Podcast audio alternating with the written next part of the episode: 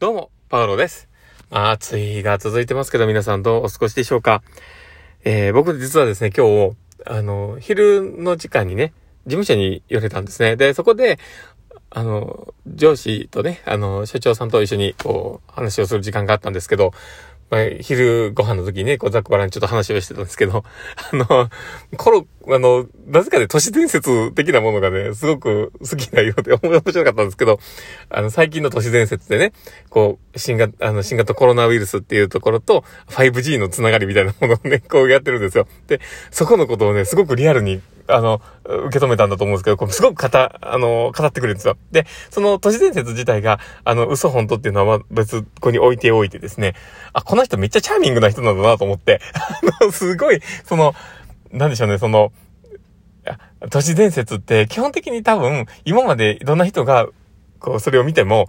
半、話半分で受け止めると思うんですよ。だけど、それは結構、あの、真に受けてるというか、そう、あの、すごくこう信じてるというか、あ、多分そのつながりの部分とかでこう考えたときに、あ、確かにそうかもっていうのがね、多分すごく確信に迫ったとこがあったんだと思うんですよね。だから、なんかこう、うわーっていうこうね、あの、すごくこういろんな思いを話をしてくれてて、あ、なかなかチャーミングな方だなと思って、面白いなと思ったんですけど、まあでも実際ね、そのあながちその 5G のと、その新型コロナウイルスとの関係っていうのが、あの、まあ、あの、分けてね、考えれるものではないのかなと、ちょっと思ったりもしながら、まあ、新しい考え方、まあ僕もね、そういったものに、どちらかというと、ね、都市伝説めちゃめちゃ好きな方なんで、だから、あの、あの、友達ができた感がありましたけどね。またそんな感じですね。まあ、あの、今日の放送は、そこら辺の話も、ちょっと使いながら話をできたらと思っております。えー、最後までお付き合いいただけると嬉しいです。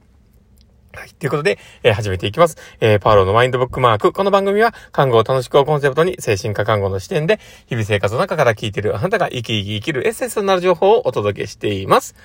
はい。ということで、えー、今日も収録を始めております。皆さんどうお過ごしでしょうか？えー、今日はですね、まあどんな話をしようかなっていうところなんですけど、まあ問いを立てることから始めようという話をしようと思ってます。で、あの本題でそういうね、あの本質を言ってしまってるので、えー、これをまあちょっと長引かせながら、えー、最後まで話をしようと思っておりますので、どんな感じなのか、えー、ゆるく心をね、みんな、持ちながらね、聞いていただけると嬉しいです。あの、生温かく見守っておいてください。まあ、そんな感じでですね、始めていこうかなと思っております。で、本題に入る前にですね、お知らせをさせてください。えー、私の事業所のですね、オンライン研修会があります。で、えー、精神疾患別ケアシリーズということで、以前も一回やったと思うんですけど、それの、えー、シリーズものです。で、今回やるのが統合失調症のケースなんですけど、え、まあ、それと、プラス、え、クライシスプランについてのお話をします。で、クライシスプランを導入するのってどうなんだろうとか、どういうものなんだろうって知らない人もね、いるかもしれませんし、そういったことが、えー、分かって、明日から活用できそうな、まあ、ツールになるかなと思いますので、えー、ぜひ良ければですね、聞いてみてください。URL を概要欄に貼っておきますので、ぜひクリックしてみてください。ということで、えー、本題に入っていきます。で、今日ね、実はそのさっき言ってた、あの、所長さんとね、話の中で、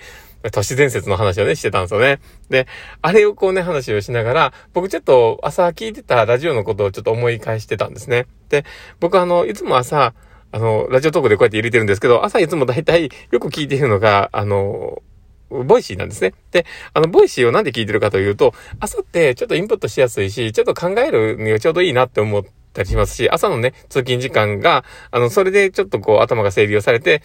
よりいいね、あの自分のパフォーマンスが出せるんじゃないかと思って、いつも朝は Voicy 聞いてるんですね。で、夕方頃からはちょっとこのラジオトークを聞いたりとかして、え、自分の活用に、えー、方法をちょっと今、話してますけども、そんな感じなんですね。で、そこでね、ちょっと話をしていたこととかで、えー、気になっていることがあって、で、その時に話していたのが、あの、イシューから始めようっていう、まあ本、ご存知かわかんないですけど、あの、まあ、多分1年2年ぐらい前にね、あの、発売された、だったかなと思うんですけど、まあ、その本で、えー、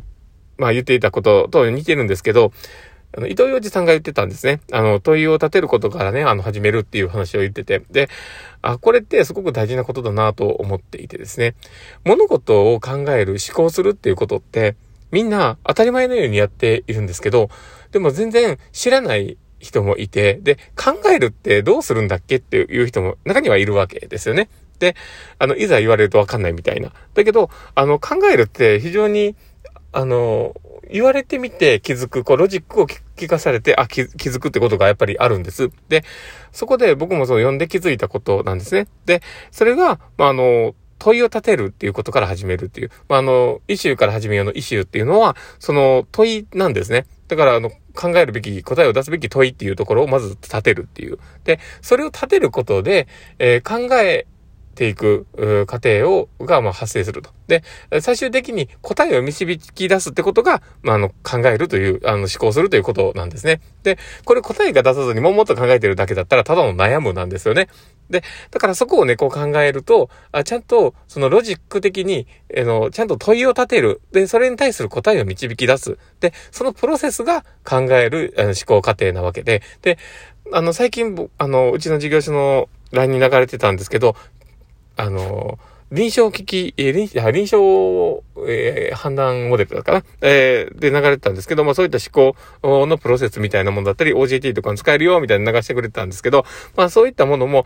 実際、あの、本来自分が考えるってことを普段やっていない人だったりとか、やっていても、それをロジック化してない人にとっては、そういう新しいものを頭に入れようと思ってもなかなか難しいんかなと思ったりしてて、で、もともとじゃあ本来やる考えるってなんだろうが、あの、必要なんじゃないかなと思って、で、そこのことを、えー、入れるとしたらそこ、ここなんですね。だから問いを立てるっていうことが、まず思考の始まり。で、それを、えー、まあ、考え抜いて答えを出すっていうことが、まあ、あの、考えるっていうことなんだということなんですね。だから、あの、今日のね、その、まあ、あの、都市伝説のことでもね、あの、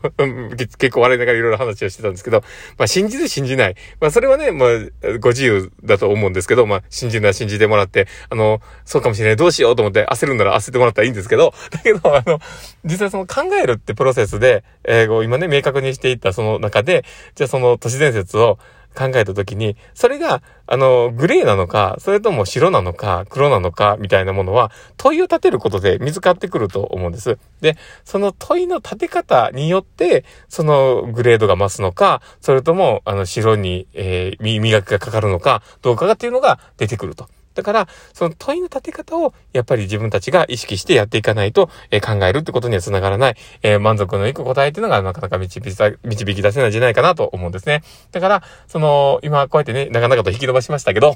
だけど、あの、考えるってことは、やっぱり問いを立てる。で、それに対する答えを導き出す。これが本当にベーシックなことだと思うので、ぜひちょっと頭の中に入れといてもらったらいいなと思います。で、起こってくることの問いっていうのを立てれない人もいるんですよね。その、そこをスムーズに受け取りすぎて。だから、そう思うと、まずは疑問を持つことからスタートなんじゃないかなと思うんですね。で、例えば、鉛筆、え鉛筆が、あの、六角形なのなんでだろうとか、